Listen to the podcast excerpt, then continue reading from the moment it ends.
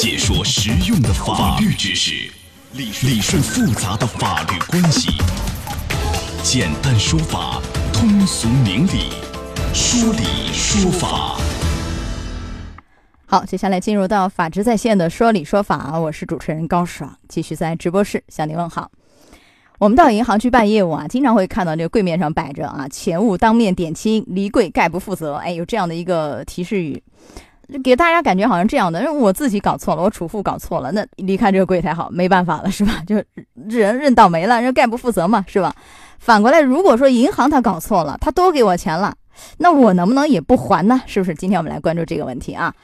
好，邀请到的嘉宾是于文律师，于律师您好。主持人好，听众朋友们大家下午好，欢迎您做客节目。好，我们首先来看一个案例，好不好？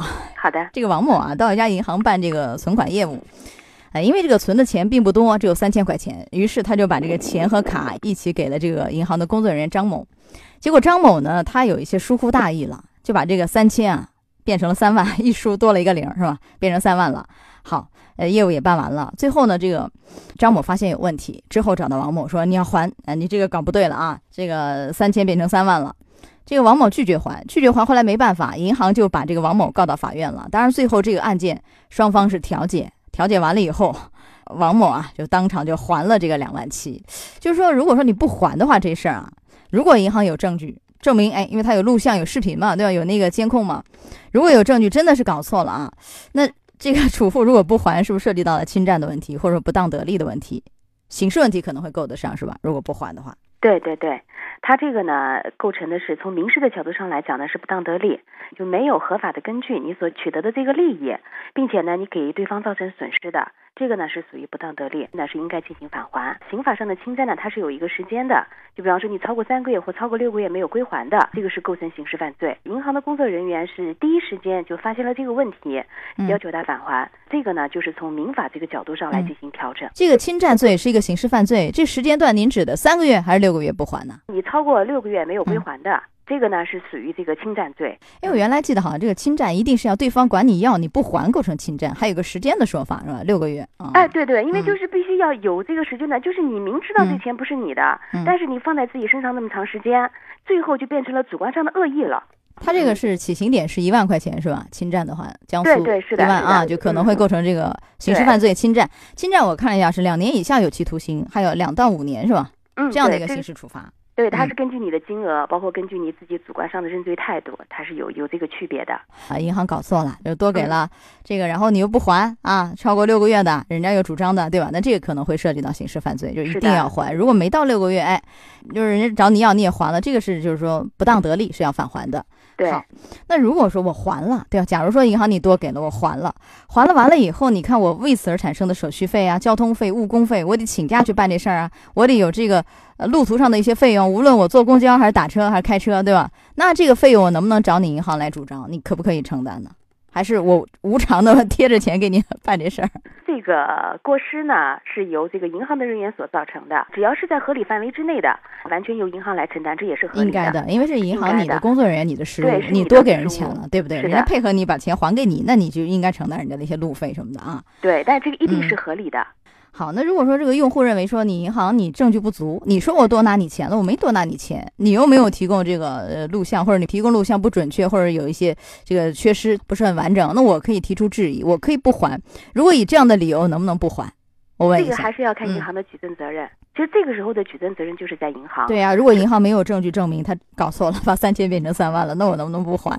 上来讲，这个钱是肯定要还的，因为它毕竟不是你的。对。但是如果说到法院去打官司的话，法院注重的是证据，银行在这个方面真的没有证据证明，或者说你的证据存在很严重的瑕疵，你只能自认倒霉。所以银行方面要有证据，没有证据，储户呢真的是在法律上可能，那法院会支持储户，但是你从良心上这个你你不安，对不对？你这这对对对，你会觉得不安的，毕竟不是你的，你拿。拿了人家的，对不对？所以这是一个问题啊。嗯，好，我们稍事休息一下，马上回来。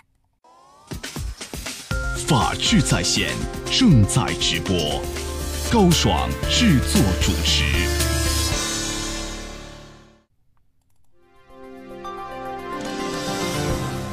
到银行办理业务，银行多给储户钱，储户能不还吗？反过来，银行少给储户钱，储户又该怎么办？法治在线继续为您讲述。好，于律师，前面我们讲的是银行多给钱，搞错了，银行的问题，对吧？呃，多给钱，搞错了，这个是应该要还，你不还，你轻的话是这个不当得利，重的话是侵占的问题。那如果说这个银行少给钱呢？反过来呢？假设银行少给，比如说我去那儿，我取钱也好，对吧？到柜台办也好，ATM 机也好，我取个一万，你给我这个九千九百九，是吧？九千九百差一百，如果是这样的话呢，那我储户怎么办呢？我怎么来证明呢？怎么来证明你少给我钱呢？怎么去处理这个问题呢？就是如果说你要到法院去诉讼的话，作为储户来讲，你要举证，本身银行它是有这个全程的录像在里面的，同样的，你的举证责任也是要求的会比较高的。包括你签字的这个行为负责任，要核对，核对完了再签字。对你核对完了再签，就是要通过银行的这个监控录像等等证据来加以证明，然后你才能够要求银行去返还。那我比如说我跟银行交涉，你少给我钱了，是吧？我说我要看你监控，银行说不可以，你只有公安可以，那我就报警，报警请警方来调取，可以吗？可以，可以的，因为我是有合理的怀疑，我这个钱少了，其实我要求看的监控录像就是我办理交易的这一段，我不涉及到其他任何的人。按道理来讲，你银行是应该向我提供的，因为你这个监控的职能就是在这个地方。实在不行，我打官司，这个法院也会去调取，对吧？让他会。是的。如果他不拿出这个录像，可以推断、推定他承担相应的责任。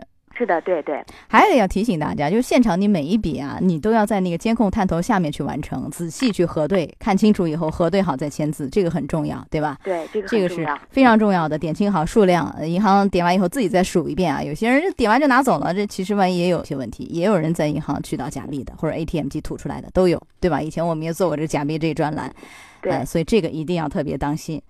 好，这是一个，还有一个想问一下，前面我们一开始说的那个离开柜台概不负责。这是不是一个霸王条款呢，于律师？你怎么看这个呢？应该是一个格式性条款，用这种格式条款的方式啊，是为了实现它的某一些霸王的目的。那霸王条款了，对，所以我们就把它说 成是霸王条款了。那么这样的条款的话呢，发生争议的时候是要做出对于不利于提供一方的解释的。那也就是说，你这个条款可以放在那边，你可能起到一定的警示作用。但是它不是一个免责条款。假如说我一旦对你银行少给我了，或者多给我了，对吧？我离开柜台，你就完全不负责任吗？这个其实也不是，对不对？要看证据，对吗？是的，它这种经营性的这种条款啊，往往也是不堪一击的。因为我事后我是可以追责的，对，所以我之前我都能接受，就不是说银行有这么一句话就全都能免责，出了事儿他不管，这显然不对，推不掉的，对不对？是的，就是你可以理解为它是一个警示，咱们消费者从这个角度一种提醒，好，自己要注意，对吧？如果说银行少给你钱了，你拿出证据来，好，如果你证据有，该要给还要给你，是的。反过来，如果银行多给你钱了，银行要拿出证据。如果他拿出证据来了，那这个其实你还是要还给人家，是不是这个道理？对对对对对。但你还之前，你也可以说离柜概不负责，因为这是你银行银行的条款。那我可以反过来对银行怎么说：你说的离柜概不负责，你多给我了，我离柜我也概不负责，你别找我来。对啊，但也不行。这个条款对双方都是公平的，要这么去想，他就都公平了。真的多拿了，那还是要还。反过来，人家少给了，真的有证据，那还是要拿回来这个钱，不是这个道理。是的，是的，对对对对。好，另外还有提示没有，于律师？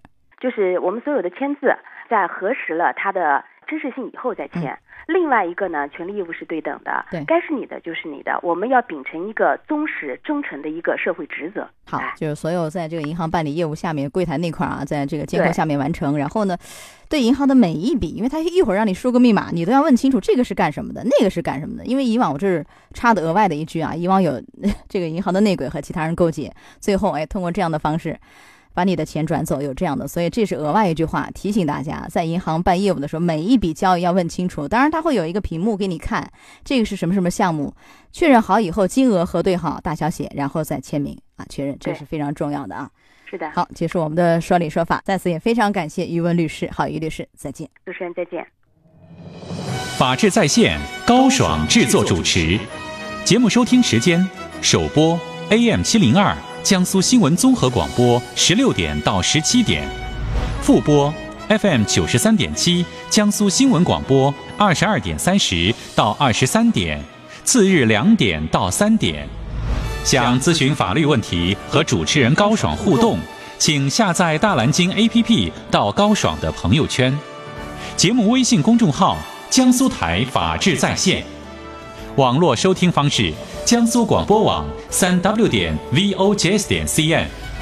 智能手机下载大蓝鲸 APP，或者蜻蜓软件搜索江苏新闻综合广播《法治在线》，可随时收听。